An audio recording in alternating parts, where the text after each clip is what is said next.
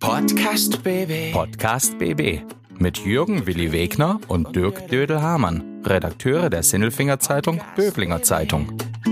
Einmal pro Woche haben die beiden einen interessanten Gesprächspartner zu Gast, mit dem sie über spannende Themen reden. Es geht um Sport, Kultur oder Essen, über Politik und außergewöhnliche Projekte. Folge 134 Krieg Anna Walter ist 2004 aus Kiew nach Deutschland gezogen. Jetzt startet die Schöneicher Bürgermeisterin Hilfsaktion für die Menschen, die aus der Ukraine vor russischen Angriffen flüchten. Ja, lieber Willi, unglaublich. Wir haben die 134. Folge von unserem wunderbaren Podcast. Und zum ersten Mal fehlen mir diesmal echt die Worte. Ich weiß gar nicht, was ich sagen soll. Ja, mir geht's genauso. Mir geht's genauso. Ja, also ich bin irgendwie seit einer Woche so ein bisschen wie gelähmt. Dieser, dieser Dreckskrieg da in der Ukraine, der, der beschäftigt mich. Also ich weiß gar nicht, das macht mich fassungslos. Ich höre auch immer das Wort fassungslos. Und so fühle ich mich auch. Das ist so. Fassungslos, das ist da, da ringt man nach Fassung und man kann es nicht erklären. Man steht so ein bisschen ähm, ohne Antworten da. Wir werden eine ganze Menge Antworten jetzt nachher noch bekommen. Selbstverständlich, wir äh, sprechen äh, mit einer Bürgermeisterin aus äh, Schöneich, die selbst aus der Ukraine kommt und, und die dann, sagen wir mal, ob es Antworten sind, aber sie hat was zu sagen auf jeden Fall. Das, das werden wir ähm, nachher noch hören. Aber mir geht's genau wie dir. Ähm, unglaublich. Unglaublich. Also ich, ich kann das nicht erklären, was da passiert ist. Man kommt auch in eine Erklärungsnot, wenn ich zum Beispiel ähm, mit meinen Kindern spreche und die mich fragen, warum passiert das da? Dann ähm, gibt es natürlich diese einfachen Antworten, die man immer geben kann, diese populistischen ja. Antworten, aber das ist es ja nicht. Du kannst ja so einen Krieg niemals erklären. Nein, es gibt auch, es gibt es nicht. Ja, es, ist, es ist, das hat auch in unserer Welt man nichts verloren. Das ist so irgendwie so ein Rückfall. Ich kann es, ich kann es gar nicht sagen. Es lähmt mich auch so ein bisschen diese ganzen Sachen und mich lähmt jedes Mal, wenn ich, wenn ich Nachrichten anschaue und eigentlich schaue ich den ganzen Tag Nachrichten und, und gucke, was, was gibt's Neues und, und hört dieser Mist endlich auf. Und wenn ich dann sehe, was passiert, auch innenpolitisch, auf einmal sind Rüstungsausgaben kein Thema mehr und, und, und man rüstet wieder auf und, und man verlängert vielleicht AKWs und die FDP sagt, wir können wieder Schulden machen. Für Rüstung ist das alles gut. Das, ist, das klingt so wie in meiner Jugend. Oder in deiner Jugend auch? Mhm. Ich bin aufgewachsen im, im Kalten Krieg, ne? Ja, ich auch. Pershing 2 und solche Geschichten ja. und die, die Wand. Und da wollten wir doch eigentlich nie wieder hin. Nee. Und ja. da steuern wir jetzt geradewegs drauf zu und das macht mich absolut fassungslos. Das macht mich traurig, betroffen. Du und gleichzeitig, und gleichzeitig denke ich immer an die Menschen, weißt du, da sind ja Menschen in, in, in Kiew oder in der Ukraine, die haben noch ganz normal Weihnachten gefeiert. Ja gut, der Russe ist da und der macht so ein bisschen Tamtam, -Tam, ja, dann soll er mal machen, aber die werden doch in Frieden und, und, und fröhlich Weihnachten gefeiert haben und, und fröhlich Silvester. Mhm. Gut, Corona, die Pandemie hat die auch gehabt, aber ansonsten alles okay. Und auf einmal haben die, gibt's, gibt's Menschen, die haben nichts mehr von einem Tag auf den anderen. Du hast ja diese Woche schon mal gesprochen mit der Alona Negrich. Ja. Da hattest du dieses Jahr schon mal äh, zu einem ganz anderen Thema, da saß sie fest. Ja, die saß, saß die Lehrerin vom, vom Böblinger Max-Planck-Gymnasium, die saß in Abchasien fest, auch so eine abtrünnige Republik von. Georgien, heißt es immer eigentlich so ein Satelliten, Satellitenabtrünnigkeit, auch von Russland natürlich unterstützt und, und, und ja, und mit der hast du da auch gesprochen ja. und einen großen Artikel ähm, dann drüber geschrieben. Und wie, wie, wie ging es dir denn da, als du tatsächlich jemanden gehört hast? Sie ist auch aus der Ukraine, ne? Sie stammt ursprünglich auch aus der Ukraine. Wie ging es dir, als du dann mit ihr gesprochen hast? Das macht betroffen, das macht, das, das, du hast so ein beklemmendes Gefühl und du fühlst dich hilflos mhm. und da auch wieder fassungslos. Mhm. Und das macht dich betroffen. Also sie hat gesagt, sie ist jetzt der Deutsche und, und äh, ihre, ihr Bruder und ihre Mutter sitzen in, in der Ukraine in einer Stadt und ihre Mutter kann sie nicht mehr anschauen. Mhm. Weil, weil die so enttäuscht waren zu dem Zeitpunkt jetzt von Deutschland, weil wir nicht geholfen haben und weil die gesagt haben, wir werden einfach überrollt und, und werden angegriffen und, und getötet vielleicht. Und ihr schaut nur zu und mhm. sagt, oh, drücken euch die Daumen, macht mal schön. Mhm. Und das macht die Leute da so fassungslos. Und da sitzt du gegenüber? Und da sitzt du gegenüber ja. und denkst, ja gut, ich rede jetzt mit einer Frau, die verzweifelt ist und Angst hat um ihre Familie und, und ja. Du weißt nicht, was du eigentlich sagen oder fragen kannst. Du kannst auch gar nichts mehr fragen, weil was gibt's da noch zu sagen? Das mhm. ist, das ist auch völlig aus der Welt. Okay. Ja, schwierig. Ja, pass auf zum Thema Hilfe. Vielleicht, äh, bevor wir gleich in das Gespräch einstarten, nochmal zwei kleine äh, Sachen, die es dann tatsächlich gibt. Das eine ist, wir sprechen ja mit der Schöneicher Bürgermeisterin Anna Walter und die hat unter anderem auch ein Hilfsprojekt ähm, organisiert. Da kann man sich beteiligen, wenn man direkt in Schöneich wohnt und ähm, das äh, über die Seite Schöneich, also mit oe-solidarisch.de mm, kriegt man, also die, die Seite ist am Werden und am ja. Wachsen und da gibt's dann immer weitere Möglichkeiten. Da kann man sich einbringen. Sie wird dann sagen, man könnte ja, vielleicht auch hat man Russischkenntnisse oder vielleicht hat auch ein paar Euro übrig oder weiß der Geier was. Da gibt's verschiedene Möglichkeiten. Und ähm, die andere Geschichte ist, die Schöneicher hängen sich dran an die Sindelfinger Hilfsaktion Helfen statt Hamstern, so mhm. hieß es damals. Das ist jetzt vor allem eine Ukraine-Hilfe. Ähm, ist auch äh, bei uns auf der Homepage szbc.de eine ganze Menge drüber zu lesen. Ähm, und da hängen sich die Schöneicher eben auch dran und äh, schicken praktisch ihr Zeugs nach Sindelfingen, so dass man äh, von Schöneich nicht nach Sindelfingen fahren muss, sondern da kommt halt ein Laster, fährt dann darüber und dann wird es dann verteilt. Also das, das sind noch zwei konkrete Hilfen. An Flüchtlinge, ja. Flüchtlingshilfe. Wir werden auch in diese Folge in die Show Notes alle Homepages, die wir so auftreiben können, die kommen, ähm, reinschreiben. Kommen noch welche dazu. Einfach an uns schreiben, uns kontaktieren mhm. und wir packen sie dann rein. Viel mehr können wir an dieser Stelle nicht helfen, aber wir tun alles, was wir können. Mhm. Bisschen schräg, wenn wir jetzt die, die, unseren Jingle machen, der Mensch der Woche, der klingt da so positiv. Wir machen den trotzdem und äh, freuen uns jetzt, äh, dass sich die Anna Walter Zeit genommen hat für uns. Genau, unser Mensch der Woche. Klaus Vogt, Präsident VfB Stuttgart. Ich bin württembergische Bierprinzessin. Tim Kühnel, ich bin Kandidat in Love Island Staffel. Stefan Welz, Oberbürgermeister der Stadt Böblingen. Die Stimmen vom Elfle und vom Viertle bei Willi und Dödel. Hallo! Ja, dann freue ich mich heute auf einen ganz besonderen Gast, auf die Schöneicher Bürgermeisterin Anna Walter. Ganz besonders deswegen, weil wir heute eigentlich nicht über Schöneicher Lokalpolitik reden wollen, sondern über das, äh, was in ihrem ursprünglichen Heimatland passiert, nämlich in der Ukraine. Hallo, sage ich erst einmal. Hallo und herzlichen Dank für die Einladung. Ja. Sie sind geboren in der Ukraine.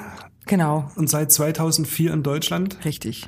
Was ich auch sensationell finde, also das mal vorher weg vor zu den Wurzeln. Seit 2004 in Deutschland und vorher schon fließend Deutsch gekonnt, oder? Nein, ich habe Deutsch äh, tatsächlich in Deutschland gelernt. Ich hatte ein bisschen Deutsch in der Schule in der Ukraine, aber ich konnte nur sagen, hallo, ich heiße Anna, wie geht, wie geht es dir und so weiter. ähm, nein, ich, ich fand das äh, ganz toll, dass ich einfach die Möglichkeit hatte, im Sprachumfeld einfach die Zeit verbringen zu dürfen und äh, anscheinend ist es mir gelungen, dann die deutsche Sprache dann doch einigermaßen gut zu lernen. Ja, zumindest so gut, dass man dann Bürgermeisterin werden kann. In, in auch noch in einer Gemeinde wie Schneich, wo sehr, sehr viel alteingesessene Schwaben sitzen. Also dafür schon mal Respekt. Aber das eigentliche Thema ist, was passiert in der Ukraine? Wie geht es Ihnen dabei bei den, bei den Bildern, die, die, die in den Nachrichten kommen? Ich bin fassungslos und ähm, ich hatte am Anfang das Gefühl, dass ähm, dass ich komplett hilflos bin. Mhm. Und äh, jeden Tag dieses Krieges gibt mir eigentlich das Gefühl, äh, dass ich es dann doch nicht bin und dass ich tatsächlich in der Lage bin, etwas zu bewirken, irgendwie den Menschen zu helfen.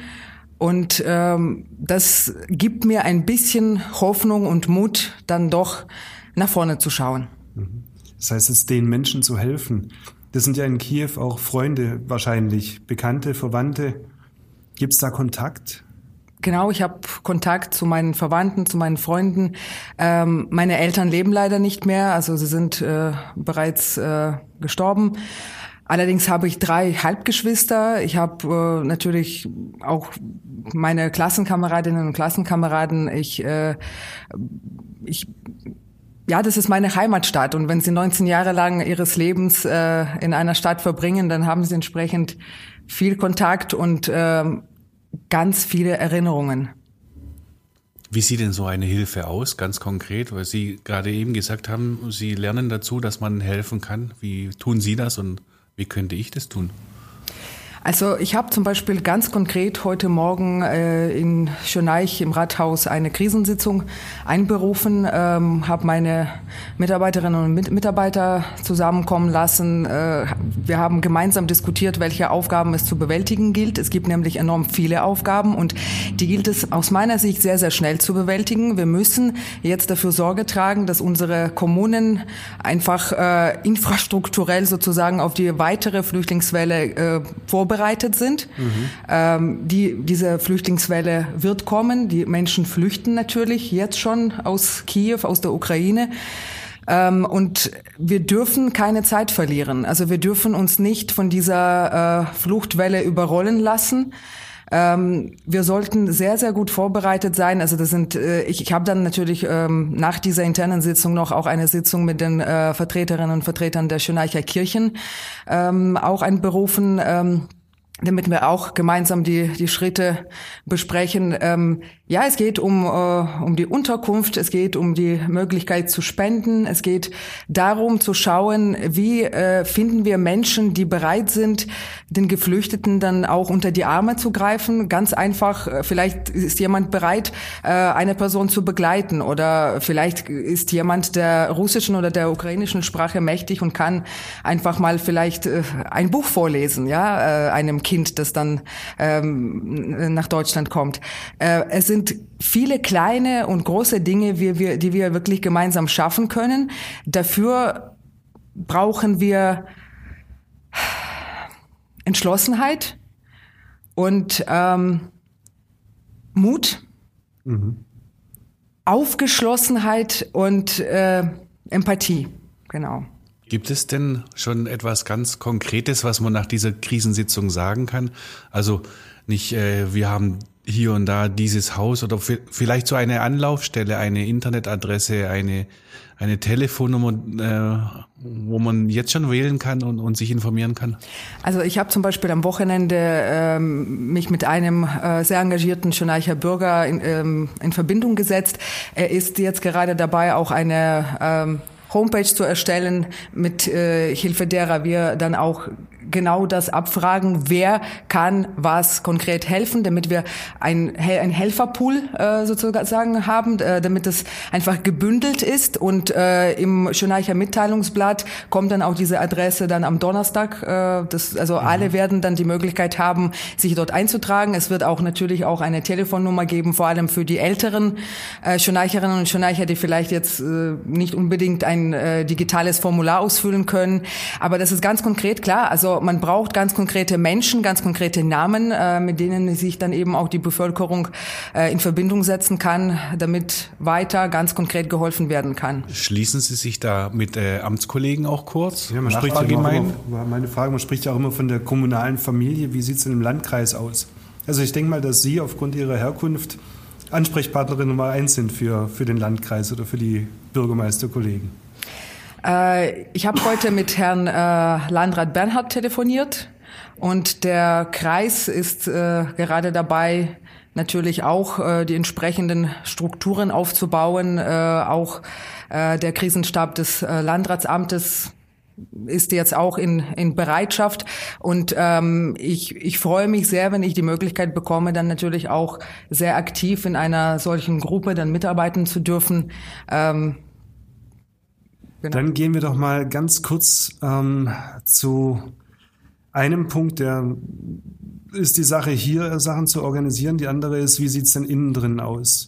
Was, was erfährt man aus der Ukraine? Also ich hatte am, am Freitag ein Gespräch mit der Alona Negrich, die gesagt hat, die Menschen sind wütend weil keine Hilfe kommt von außen, weil, weil nichts passiert, weil, weil die ganze Welt zuschaut und wir werden hier angegriffen und, und verlieren unsere Existenz und keiner tut was. Hat sich die, die Stimmungslage jetzt ein bisschen gewandelt, nachdem man jetzt sieht, die Welt tut doch was?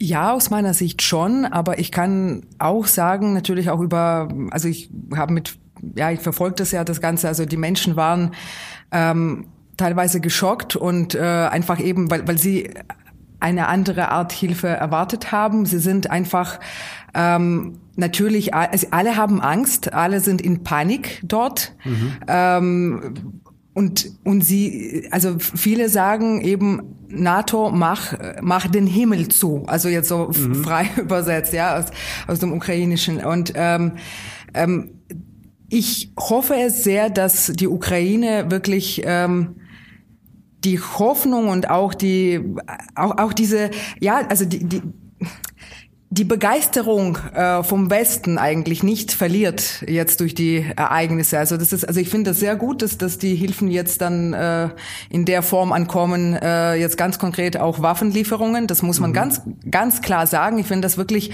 schrecklich, dass man das also also ich habe mir dann wirklich noch vor, vor ein paar Tagen gedacht, äh, soll das jetzt, ist das jetzt wirklich ernsthaft äh, so gemeint, dass die Ukrainer, ähm, ja, sie kämpfen, sie sind sehr tapfer. Ich ich kenne mein Volk. Mhm. Ähm, und eben, die Welt schaut zu und sagt, ja, äh, das ist ja wirklich ganz schrecklich alles, wir sind so solidarisch, aber ähm, ihr, ihr werdet das höchstwahrscheinlich auch nicht schaffen, ist ja auch klar, Russland ja. ist ja riesig, ja, ähm, äh, aber wir drücken euch die Daumen. Mhm. Und ich dachte, ähm, es gehört so viel Mut heutzutage einfach, ja, und, und äh, um um auch den Frieden einfach erhalten zu können. Ja. Und da sollte man auch in der Lage sein, ganz schnell, ganz entschlossen und ganz klar Stellung zu beziehen. Ja. Und was, äh, was Herrn Putin betrifft, dann ist es auch so, also ich, ich beobachte ja also die ganzen Talkshows und alles, also ähm, er war aus meiner Sicht, aus meiner eben ehemals osteuropäischer Sicht, wenn man das so ausdrücken kann, er war schon immer unberechenbar. Ja. Also zu sagen, dass er natürlich hat er sich verändert, alle ändern sich im Laufe des Lebens, das ist ganz klar. Ein solches Amt verändert einen auch ungemein. Ähm, aber also dieses Thema Vertrauen und äh, ja, also wir können darauf vertrauen, dass der Frieden für immer und ewig dann so schön äh, aufrecht äh, erhalten bleiben darf. Also man sollte schon vertrauen, aber auch ähm,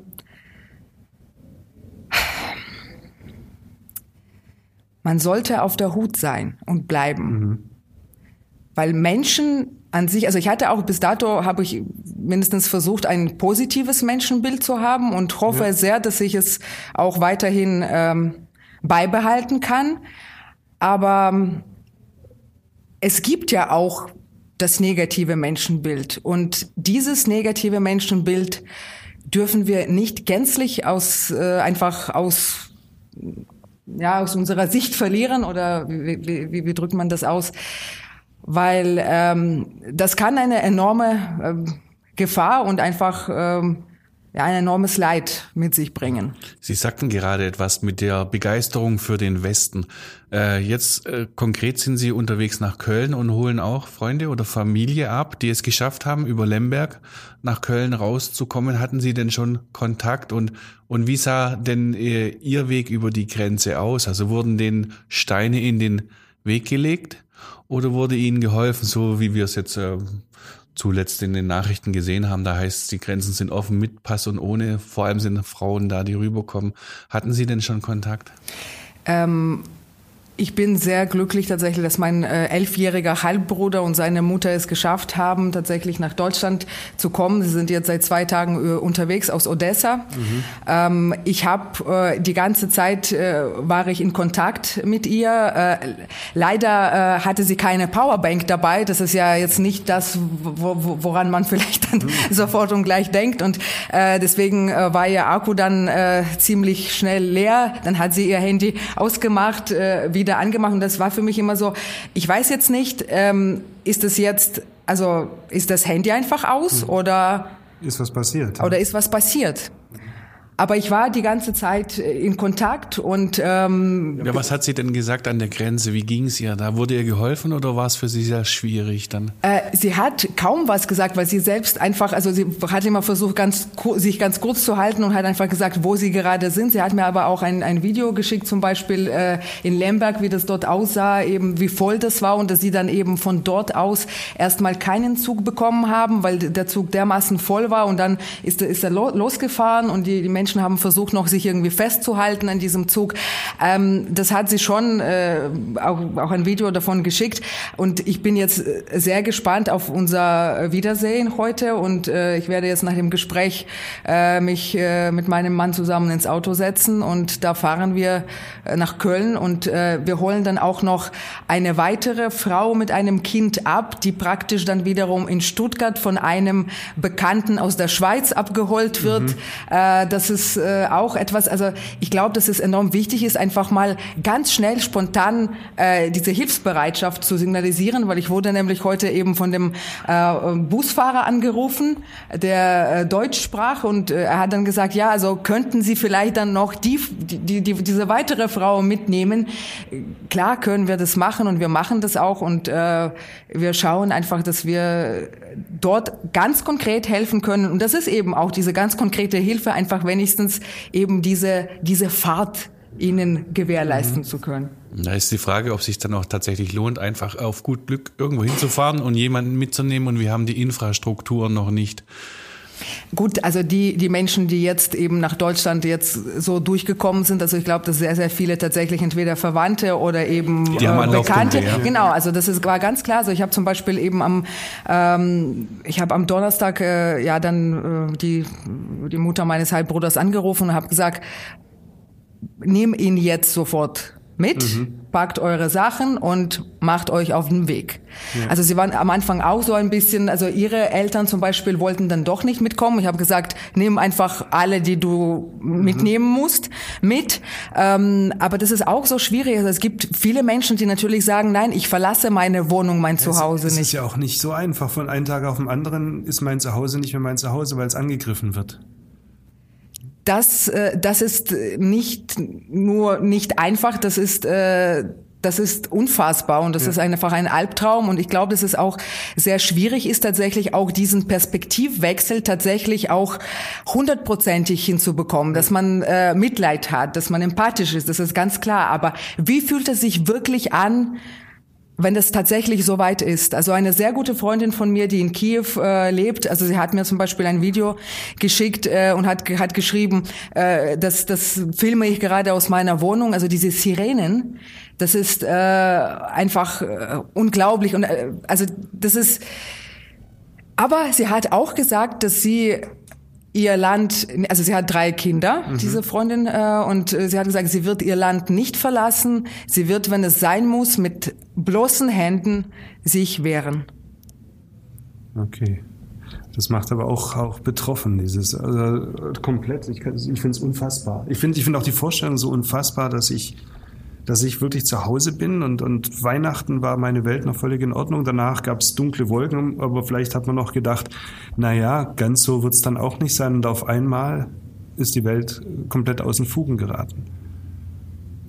Und das weiß ich nicht ganz genau, wie man damit, damit umgehen kann, dann auch als Mensch, aus, aus Sicht der Menschen dort. Also das ist also ich glaube wirklich tatsächlich, dass das, was gut ist, dass jetzt ganz konkrete äh, Hilfspakete geschnürt wurden, inklusive Waffenlieferungen. Das sind wirklich, also wie gesagt, also ich finde schon, dass diese dass, äh, Solidaritätsbekundungen enorm wichtig sind und die sollten auch weiterhin erfolgen ähm, ich glaube, wenn wenn äh, wenn die Welt so aus den Fugen gerät, äh, hilft es wirklich enorm, wenn äh, wenn diejenigen, die noch einigermaßen helfen können, eben entschlossen, schnell und mutig handeln. Und das ist, ähm, das ist jetzt dann äh, soweit. Glücklicherweise. Noch, nochmal, Sie sprachen vorhin äh, nochmal, für, dass die Begeisterung für den Westen, ich sag's nochmal, nicht verloren geht. War die denn schon vorher da? Also ich ziele auf eine äh, Forderung von äh, Frau von der Leyen ab. Wir hatten es vorhin davon, die gemeint hat, ja, die Ukraine so schnell wie möglich in die EU. Ähm, ist das der richtige Weg? Ist die Ukraine dem Westen geistig nah? Meine Ukraine ist dem Westen auf jeden Fall geistig nah. Und ähm, ein EU-Beitritt wäre aus meiner Sicht, also das ist jetzt höchste Zeit tatsächlich. Also ich habe jetzt wirklich auch mitbekommen, jetzt in den letzten Jahren, äh, in denen ich selbst nicht in der Ukraine war, aber ich habe mhm. natürlich das Land die ganze Zeit mitverfolgt. Ich war begeistert, was die Entwicklung eben Richtung Westen betrifft. Ich selbst komme ja aus Kiew und Kiew ist sehr äh, pro-europäisch, ja. ja. Und die Menschen sind begeistert vom Westen. Und ich finde, dass es sehr, sehr wichtig ist, dass man eben die Menschen, die von der Demokratie und von dem Westen begeistert sind, ähm, ja auch in dieser Demokratie, in dieser westlichen Begeisterung auch aufnimmt. Mhm. Und aus meiner Sicht wäre es eine Bereicherung für die Europäische Union. Hat man da den Zeitpunkt einfach auch verpasst, das zu forcieren aus lauter Rücksichtnahme Putin gegenüber? Oder, oder warum, warum hat man nicht gesagt, okay, NATO ist das ein Ding, aber EU ist ein anderes Ding? Also ich glaube durchaus, dass die, also die Ukraine hat äh, wirklich in den letzten äh, zehn Jahren auch eine enorme Entwicklung auch Richtung Westen hingelegt. Also mhm. das ist auch äh, in Ordnung so, dass ein solcher äh, Prozess des äh, EU-Beitrittes dann eben auch eine Zeit lang dauert. Und äh, aus meiner Sicht haben aber die Ukrainer das ganz klar, äh, ganz klar gemacht, dass sie äh, unbedingt gewillt sind, eben sich auch noch mehr praktisch äh, an den Westen auch anzupassen und in diese Richtung sich sich zu entwickeln. Was Russland betrifft und diese ähm, ja, also ich ich finde, was, was ich sehr schade finde, ich, ich habe so den Eindruck, dass, äh, also was, was Herrn Putin betrifft, dass äh, das wirklich schon immer, also es war mein, mein, mein subjektiver Eindruck, es war schon immer so eine Angst im Raum quasi, was diese Person betrifft. Das ist aus meiner Sicht, das war nie so dieses, also eben auf politischer Ebene, dass man sagt, ja, also wir nehmen Rücksicht auf Russland und so, sondern mhm. das war eher so, oh, ähm, also, also, also Putin wird es ja nicht dulden, wenn er, dann sollte er dann eine gemeinsame Grenze mit der EU haben. Mhm.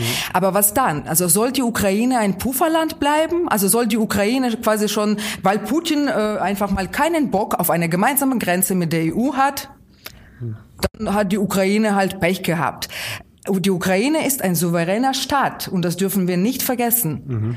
Und ähm, ja, also das ist äh, Nein, also ich würde jetzt, äh, um nochmal ja. auf Ihre Frage zurückzukommen, also äh, da, da wurde aus meiner Sicht nichts verschlafen. Ähm, ähm, aber ich glaube, dass man es leider nicht geschafft hat, äh, mit Putin eben auf einer Augenhöhe äh, einfach äh, arbeit zu arbeiten sozusagen. Also ich habe nicht den Eindruck, dass er ähm, aktuell oder überhaupt jemals irgendwie jemanden so ähm, ja für also wie soll ich das ausdrücken? Also dass er auf einer Augenhöhe praktisch mit jemandem aus dem Westen äh, irgendwie äh, zusammengearbeitet hat. Das war schon immer so so ein äh, verachtend ist mhm. er. Also Richtung Westen aus meiner Sicht. Das ist so so dieses. Das ist nicht so. Ja, wir, wir sind ähm, eine eine große Welt äh, im Frieden und arbeiten alle gerne zusammen. Und äh, eigentlich will ich keine gemeinsame Grenze mit der EU haben und die NATO möchte ich auch nicht so nah an mir haben, aber wir können darüber reden und dann irgendwie so, sondern das war schon immer irgendwie ja, also der Westen hatte aus meiner Sicht äh, eben, das ist so so diese ja, äh, hat man sich Furcht, oder? Zu, zu lange vielleicht auch abhängig gemacht von Gas und Öl und wirtschaftlichen Interessen? Da sind wir wieder bei dem Thema, äh, ob man, äh, dass, dass es dann doch toll ist, wenn man schnell äh, und entschlossen handelt. Äh, mhm. wenn es, äh, also bei, bei, bei wichtigen Themen äh, ohnehin. Und klar, also diese Abhängigkeit, ähm, man hat es, glaube ich, einfach ausgeblendet dass man so abhängig ist eben von den Gaslieferungen aus Russland. Und äh, da hätte man schon äh, eine schlaue, mutige Strategie in die Wege leiten sollen. Ähm, aber das ist immer so schwierig, wenn man natürlich die Vergangenheit irgendwie analysiert. Also die Vergangenheit analysieren ist sehr, sehr wichtig, damit man vielleicht äh, etwas weniger Fehler in der mhm. Zukunft macht. Ähm, auf der anderen Seite finde ich das, also wir sollten versuchen, glaube ich, jetzt tatsächlich alle gemeinsam nach vorne zu schauen und zu, zu gucken, wie, wie schaffen wir es, unsere Welt, äh, unseren Frieden zu, zu retten und sollten uns nicht in diesen, ähm, ja, also wer hat wann was denn verbockt, äh, mhm. sage ich jetzt mal, ja. Klar, das ist, das muss aufgearbeitet werden, ja. aber als erstes muss der Krieg gestoppt werden, Putin muss gestoppt werden und ich hoffe sehr, dass auch sein Volk äh, in der Lage ist, äh, vielleicht dann doch doch einen Einfluss auf ihn äh, auszuüben. Und ich wünsche es mir sehr, dass die Völker, also dass die, dass die, dass das russische und das ukrainische Volk mhm. ähm, sich weiterhin gut begegnen können. Ja. Also man darf auf keinen Fall äh, eine Pauschalisierung machen. Putin instrumentalisiert sein Volk. Putin ist, sind seine Menschen vollkommen egal. Das ist, ich bin mehr als, als davon überzeugt. Er braucht ja natürlich erzählt, also die, rhetorisch hat er das schon drauf, ja, und alles, was für das Land gut ist, mache ich und alles. Ähm, ihm ist alles egal. Aber äh, das russische Volk ist, äh, es ist ein gutes Volk. Das ist ein sehr vielfältiges Volk. Mhm. Es gibt äh, wunderbare Menschen dort und ähm, so soll es auch bleiben. Wie reagieren Sie eigentlich auf solche Wasserstandsmeldungen? Wir hatten ähm, jetzt vor ein paar Tagen oder vor zwei Tagen, je nachdem, wann man äh, diesen Podcast eben anhört, ist es auch schon länger her, kurz hintereinander, äh, Putin setzt die Atomstreitkräfte in Alarmbereitschaft und Putin signalisiert Gesprächsbereitschaft äh, was macht das so? Wobei die Frage ist, was ist denn das überhaupt für eine Gesprächsbereitschaft? Also was, was, was will er denn überhaupt? Aber wie gehen Sie mit solchen äh, Meldungen um, gerade in diesen Zeiten? Und wem vertrauen Sie? Welchen Meldungen vertrauen Sie denn? Also grundsätzlich versuche ich einen kühlen Kopf zu bewahren, weil alles andere würde uns jetzt, glaube ich, so ziemlich äh, äh, aus der Fassung bringen. Ähm, ich denke, dass ähm, ja gut, die Gesprächsbereitschaft, äh, das ist strategisch macht er richtig. Äh, also der Inhalt der Gespräche wird natürlich, äh, also das können wir vergessen.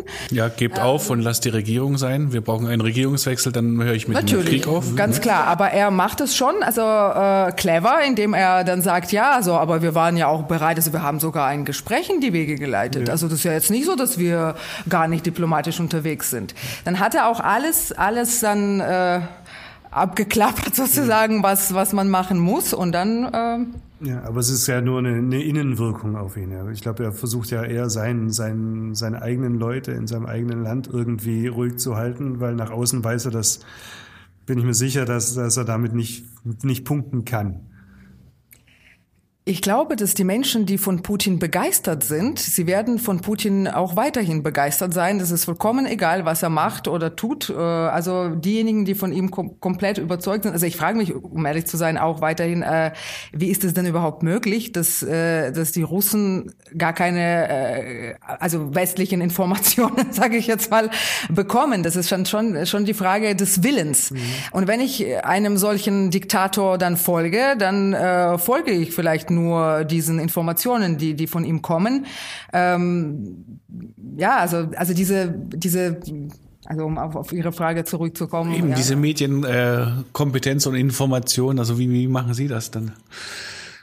Ich, ich versuche alles äh, grundsätzlich äh, mir anzugucken, was ich so äh, bekomme und äh, auch, äh, also wir verfolgen natürlich auch sehr vieles, was von meinen Klassenkameraden dann auch im, im, mhm. in, in den sozialen Medien gepostet wird und alles. Also ähm, also das, was, was, was Russland da zeigt, äh, dem russischen Volk, das ist äh, das äh, ja, also ein Unfug ist, also ist es vielleicht äh, einfach ausgedrückt.